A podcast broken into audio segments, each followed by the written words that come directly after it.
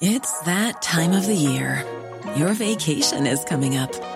You can already hear the beach waves, feel the warm breeze, relax, and think about work. You really, really want it all to work out while you're away. Monday.com gives you and the team that peace of mind. When all work is on one platform and everyone's in sync, things just flow wherever you are. Tap the banner to go to Monday.com.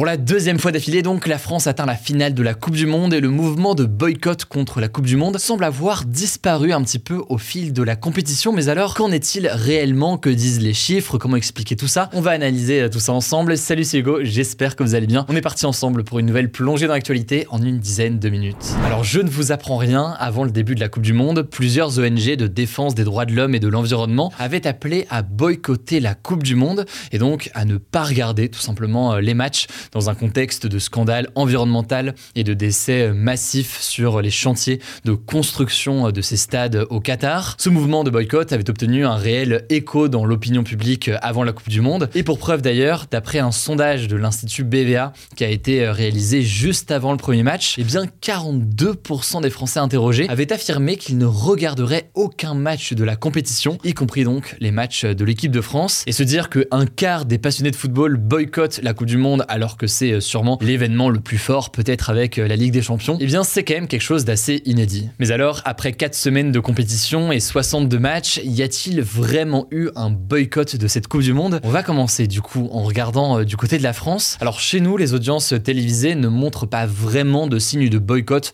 quand on les regarde comme ça. Par exemple, hein, la demi-finale France-Maroc mercredi soir a été regardée par plus de 20 millions de personnes, 20,7 millions de personnes pour être plus précis sur TF1 selon Médiamétrie qui mesure donc ses audiences, sachant que en plus de ces près de 20 millions de personnes, faut ajouter environ 1 million de personnes qui regardaient sur la chaîne payante Bein Sport. C'est donc beaucoup de monde quand on sait qu'on est 67 millions en France. C'est par ailleurs plus que pour la demi-finale de 2018 France-Belgique qui avait été suivie par 19 millions de personnes sur TF1. C'est plus en fait que pour n'importe quelle autre rencontre sportive depuis 2006. Donc ça remonte quand même à longtemps un tel record. Et ça en fait même la quatrième meilleure audience sportive de l'histoire en France. Bon, là, vous allez peut-être me dire, c'est la demi-finale, c'est France-Maroc, c'est un match très particulier pour plein de raisons. Mais en fait, même avant ça, l'audience du premier match, par exemple, France-Australie, avait été euh, du même niveau que le premier match de 2018 en termes d'audience. Et c'est du coup une tendance qu'on observe sur de nombreux matchs lors de cette compétition. Alors maintenant, pour nuancer quand même, il y a deux, trois éléments qui sont à prendre en compte pour nuancer euh, ces chiffres importants. D'abord, première chose, Médiamétrie, qui mesure donc euh, l'audience, a changé sa façon de décompter et ils ont notamment euh, ajouté un mode de calcul pour euh, prendre en compte ceux qui regardent sur leur smartphone ou alors euh, ceux qui regardent dans des bars. Donc forcément, l'ajout de ces chiffres-là peut avoir gonflé les chiffres par rapport à 2018 où ces cas d'usage n'étaient pas pris en compte. Par ailleurs, autre élément qu'on peut noter, en 2018, la Coupe du Monde, elle était en plein été. Donc en fait, il y avait des soirs de match où beaucoup avaient ce choix entre, pour dire les choses un peu grossièrement, soit regarder le match, soit aller sortir boire un verre dehors. Mais là, en l'occurrence, vous le voyez, la Coupe du Monde, elle est en hiver, il fait très froid, les gens sont du coup beaucoup plus chez eux et forcément ils ont beaucoup plus de chances d'être devant leur télévision et donc devant le match. Ça c'est donc quand même des éléments de nuance qui sont importants à prendre en compte, mais ce qui est sûr, ça on le voit tout de même, c'est qu'il n'y a pas eu de boycott massif de la Coupe du Monde. Et d'ailleurs on peut noter que ces mouvements de boycott ont été suivis de façon plus importante, par exemple en Allemagne où des fortes baisses d'audience ont été observées. Alors comment expliquer que ce mouvement de boycott est pas tant été suivi que ça. On pourrait en parler pendant longtemps. Je pense qu'il y a plusieurs raisons qui méritent d'être analysées. Mais on peut noter évidemment forcément une forme d'effet de groupe. En gros, au fil de la compétition, eh bien certains qui boycottaient au départ ont fini par céder pour dire les choses comme ça et regarder les matchs avec des proches à eux. Par ailleurs, évidemment, l'excellent parcours de l'équipe de France lors de cette compétition a joué sur l'intérêt des Français. Il faut du coup pas oublier l'aspect sportif. Et d'ailleurs, ça a été le cas de l'Allemagne. L'Allemagne a été éliminée très très tôt dans cette compétition. On peut imaginer que ça n'a pas forcément aidé et ça n'a pas forcément encouragé les gens à suivre la compétition. Ce qu'il faut aussi noter par ailleurs, c'est que selon Nabil Enasri, qui est docteur en sciences politiques et qui était interrogé par le journal Le Monde dans un article que je vous mets en description, en fait, la dynamique du boycott n'a pas été suivie en dehors de l'Europe, en Amérique latine, en Asie ou encore dans le monde arabe. Au contraire, il y a eu des chiffres qui étaient très très bons, avec des records d'audience qu'on a pu observer dans plusieurs pays du monde. Ça a été le cas aux États-Unis, ça a été le cas au Japon, ça a été le cas en Corée du Sud, au Mexique et dans beaucoup de pays du Moyen-Orient. Japon, par exemple, l'audience lors de ces matchs de poule a été 74% plus élevée que lors de la Coupe du Monde 2018. Évidemment, là aussi, c'est aussi lié aux sportifs. Faut pas mettre de côté euh, l'aspect sportif. Le Japon a fait une excellente Coupe du Monde et ça a donc joué aussi euh, sur l'audience. Bon, ça c'est pour l'aspect euh, télévisuel, si on peut dire ça comme ça, mais on peut aussi se demander dans quelle mesure est-ce qu'il y a eu un boycott des stades au Qatar. Et donc là-dessus, il y a un chiffre qui était intéressant à analyser, c'est le fait que le Qatar espérait attirer plus d'1,2 million de visiteurs étrangers pendant cette compétition. Et bien là-dessus, visiblement, le pays a reçu un peu plus de 765 000 visiteurs pendant les 17 premiers jours de la compétition. Il se pourrait donc fort bien que le Qatar n'atteigne pas le nombre d'1,2 million de spectateurs sur place, puisqu'il faut bien noter que lors des 17 premiers jours de la compétition, eh bien, il y a beaucoup plus de matchs, donc aussi beaucoup plus de public. À l'inverse, au fil de la compétition, il y a de moins en moins de matchs, c'est logique, il y a de moins en moins d'équipes, donc forcément le public présent est aussi euh, limité. Bref, a priori, moins de monde que prévu, mais pour autant, il faut noter que certains stades étaient euh, quand même assez bien remplis, et c'est notamment dû au fait que eh bien, beaucoup de stades étaient dans la même ville et à des endroits très proches, ce qui a fait que certains publics ont pu aller regarder deux ou trois matchs le temps d'un séjour, alors que forcément, si les stades sont très éloignés, c'est plus euh, compliqué. Bref, pour résumer, même si les chiffres donc entre 2018 et 2022 sont assez durs à comparer, a priori, il n'y a pas eu de boycott massif de la Coupe du Monde en France. Cela dit, ce qui est sûr, c'est que pour la première fois, peut-être depuis longtemps, à l'occasion d'une Coupe du Monde, on a beaucoup entendu parler de sujets de société l'entourant, les sujets environnementaux, les sujets de défense des droits de l'homme, bref, tous ces scandales qui ont pu marquer l'organisation de cette Coupe du Monde au Qatar. Et tout cela pourrait avoir un impact durable sur le choix des prochains organisateurs. Évidemment, on prendra le temps de se plonger dans tout ça dans les prochains jours. En tout cas, de notre côté, sur Hugo Decrypt, j'avais réalisé une vidéo d'ailleurs à ce sujet, peut-être que vous l'aviez vu. On a fait le choix de notre côté, en tant que média avec mon équipe euh, aujourd'hui, de ne pas boycotter l'événement ou la Coupe du Monde, mais de mettre quand même beaucoup l'accent sur les sujets de société, environnementaux et de droits de l'homme entoure cette Coupe du Monde, parce que ça me semblait essentiel de le faire, sans pour autant eh bien, euh, effacer et euh, ne pas parler de l'aspect sportif. Concrètement, c'est ce qui a fait que sur ce format des actus du jour, que ce soit sur YouTube ou en podcast, je vous ai pas donné le moindre résultat de l'équipe de France parce que je considérais que ça n'avait pas forcément sa place. Par contre, on parlait quand même de l'aspect sportif sur notre compte dédié au sport sur Instagram, ce qui permettait à ceux qui voulaient l'aspect sportif de pouvoir le suivre. En tout cas, on verra quelle sera l'issue de cette finale, donc France-Argentine, dimanche à 16h. Peut-être d'ailleurs que vous écoutez ces actus du jour après la finale. Quoi qu'il en soit, je vous laisse avec Paul pour le reste des actualités. Merci Hugo, salut à tous.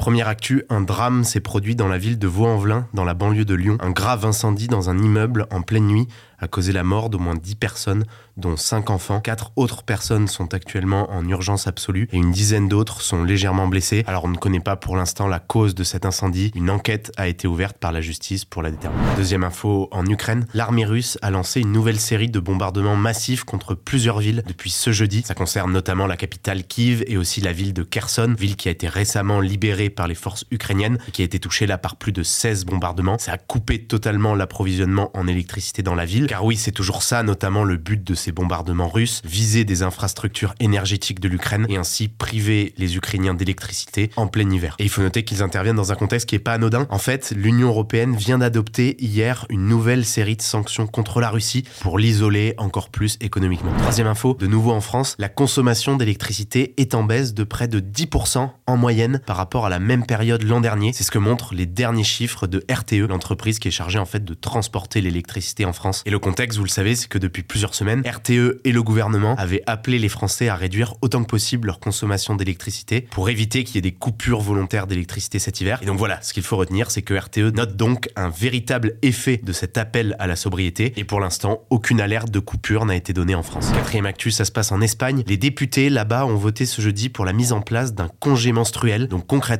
les femmes souffrant de règles douloureuses pourront ne pas travailler. Le gouvernement souhaite que cette mesure contribue à briser un tabou. Alors le texte doit encore être voté par le Sénat, mais il s'agirait là d'une première en Europe, alors que ces congés menstruels existent déjà au Japon et en Indonésie. En France, en octobre, un sondage de l'IFOP avait montré que 66% des femmes seraient favorables à la mise en place d'un congé menstruel, même si certaines craignent en fait une conséquence négative avec ce dispositif, potentiellement un frein à l'embauche des femmes, en mode que du coup, si une entreprise aurait à choisir entre un homme et une femme à compétences égales, un employeur ait plus tendance à choisir l'homme en se disant qu'il aurait moins tendance à être absent parce qu'il n'aurait pas de congé menstruel. Cinquième actu, le nouveau patron de Twitter, Elon Musk, a provoqué une très grande polémique aux États-Unis et dans le monde entier. Alors vous êtes nombreux à trouver qu'on parle trop d'Elon Musk, mais là c'est vraiment une affaire d'ampleur mondiale dans le cadre de laquelle d'ailleurs l'Union européenne a menacé de prendre des sanctions contre Twitter. Alors qu'est-ce qui s'est passé? En fait, Elon Musk a suspendu hier les comptes Twitter de huit journalistes américains qui le critiquaient, qui sont pour certains issus de grands médias. Il y a notamment des journalistes du Washington Post, du New York Times ou encore de CNN. Et certains de ces journalistes, en fait, critiquaient la décision d'Elon Musk mercredi de suspendre un autre compte un compte qui suivait les déplacements de son jet privé, alors qu'Elon Musk se vantait d'avoir racheté Twitter pour en faire un espace avec une plus grande liberté d'expression. Alors face à la polémique, ce a expliqué qu'il avait suspendu ce compte et ceux des journalistes pour protéger sa vie privée, il dit que connaître la position de son avion peut mettre en danger certains membres de sa famille. Sixième info, le youtubeur français In The Panda, de son vrai nom Victor Bonnefoy, qui est spécialisé dans le cinéma et qui compte 300 000 abonnés, est accusé par plusieurs victimes présumées d'agression sexuelle, de corruption de mineurs et de viol dans une enquête qui a été publiée par le média en ligne Numérama. Numérama a recueilli une vingtaine de témoignages. On vous met le lien de l'article en description si vous voulez. Il est disponible gratuitement. Le média précise qu'il n'a pour l'instant pas eu connaissance de plaintes et d'enquêtes ouvertes par la justice. Et de son côté, In The Panda a affirmé par la voix de son avocat qu'il contestait tous les faits. On suivra donc ce qu'il en est. Septième info, c'est une précision juste rapidement. On vous parlait hier du satellite SWAT, le nouveau satellite avec des capacités jamais vues auparavant, résultat d'un partenariat entre la France et les États-Unis. Et en fait, contrairement à ce qu'on disait hier, il n'a pas été mis en orbite jeudi, mais ce vendredi à midi 46 heure française. Ça s'est passé aux États-Unis. En fait, le lancement a été retardé à cause de la météo. Et alors, pour ceux qui n'auraient pas suivi les actus hier, ce nouveau satellite va permettre de mesurer avec précision les niveaux des eaux, donc des mers, des fleuves, des lacs, etc. Et le but, c'est d'aider à l'aménagement du territoire et à la gestion des catastrophes naturelles. Allez, on termine la semaine avec une note positive. Ça s'est passé en Bretagne mardi. Deux jeunes phoques qui avaient été secourus cet été en état de grande faiblesse, eh bien, ont été remis en liberté, en bonne santé, quatre mois plus tard, dans la baie du Mont-Saint-Michel. À l'époque, l'un d'eux avait une fracture à une patte, l'autre ne pesait que 6 kilos. Ils ont été soignés par des bénévoles de l'Association pour la conservation des mammifères et des oiseaux marins de Bretagne. Et grâce à ça, ils ont gagné respectivement 24 et 21 kilos. Voilà, c'est la fin de ce résumé de l'actualité du jour. Évidemment, pensez à vous abonner pour ne pas rater le suivant, quelle que soit d'ailleurs l'application que vous utilisez pour m'écouter. Rendez-vous aussi sur YouTube ou encore sur Instagram pour d'autres contenus d'actualité exclusifs. Vous le savez, le nom des comptes, c'est Hugo Décrypte. Écoutez, je crois que j'ai tout dit. Prenez soin de vous et on se dit à très vite.